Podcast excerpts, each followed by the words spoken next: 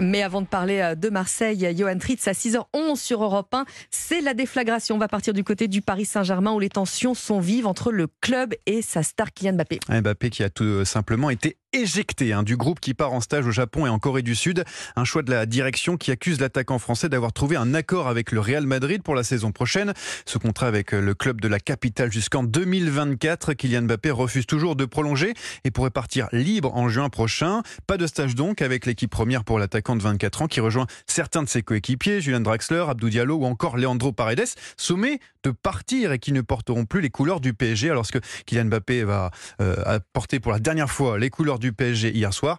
C'est peut-être le cas. Et justement parce que Paris a joué hier. Hein. Oui, en amical face au Havre dans euh, tout frais promu de Ligue 1 dans son tout nouveau centre d'entraînement à Poissy. Victoire 2-0 des partenaires de Kylian Mbappé qui a même marqué, il faut le dire, tout comme Lionel Messi hier eh soir, son ancien coéquipier avec son tout nouveau club, l'Inter Miami, dans, euh, dans, la, dans la nuit donc de vendredi à samedi. Victoire 2-1 face à Cruz Azul avec un coup franc à la 94e minute, la, la, magie Messi aux États-Unis. Et qui a déjà opéré. Alors c'est aussi la fin d'une belle histoire à l'Olympique de Marseille, on le disait il y a un instant. C'est Dimitri Payet qui quitte le club. Oui, le joueur de 36 ans ne sera pas prolongé. Après 6 ans au club, l'attaquant de l'OM s'en va, le cœur déchiré. J'ai mis un peu de temps à, réfléchir, à, essayer de trouver la meilleure solution. Et la meilleure solution, c'est de d'accepter cette décision du club, même si, même si c'est dur. Mais ça a été fait, voilà, dans la franchise, dans l'honnêteté. On s'est posé autour d'une table, on a, on a discuté, on a avancé sur, sur beaucoup de points. Notamment, le club m'a aussi proposé si, si je voulais arrêter maintenant de, de jouer, d'intégrer le club aujourd'hui, mais mais je pense que j'ai encore, du, ballon à donner, du plaisir à donner à certaines personnes.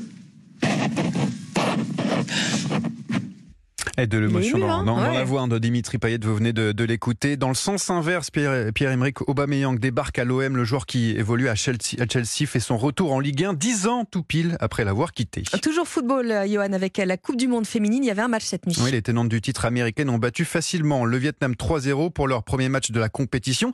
La France fait, elle, son entrée en liste demain midi face à la Jamaïque. Et le Tour de France, évidemment, avec la victoire hier, hier pardon, du Slovène Mohoric.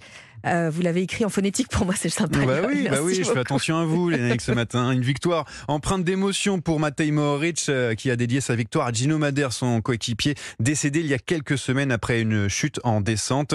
Premier français de cette 19e étape. Christophe Laporte, 6e sur la ligne, le coureur de la Jumbo Visma, très fatigué après la course.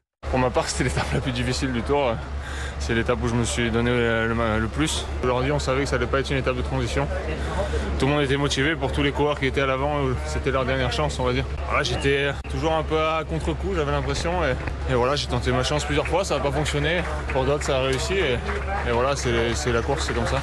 Et aujourd'hui, les coureurs sont dans les Vosges pour la dernière étape de montagne avant eh d'arriver à Paris pour une arrivée aux Champs-Élysées, la dernière, parce que l'année prochaine, c'est Nice. ce sera terminé pour euh, le Tour de France.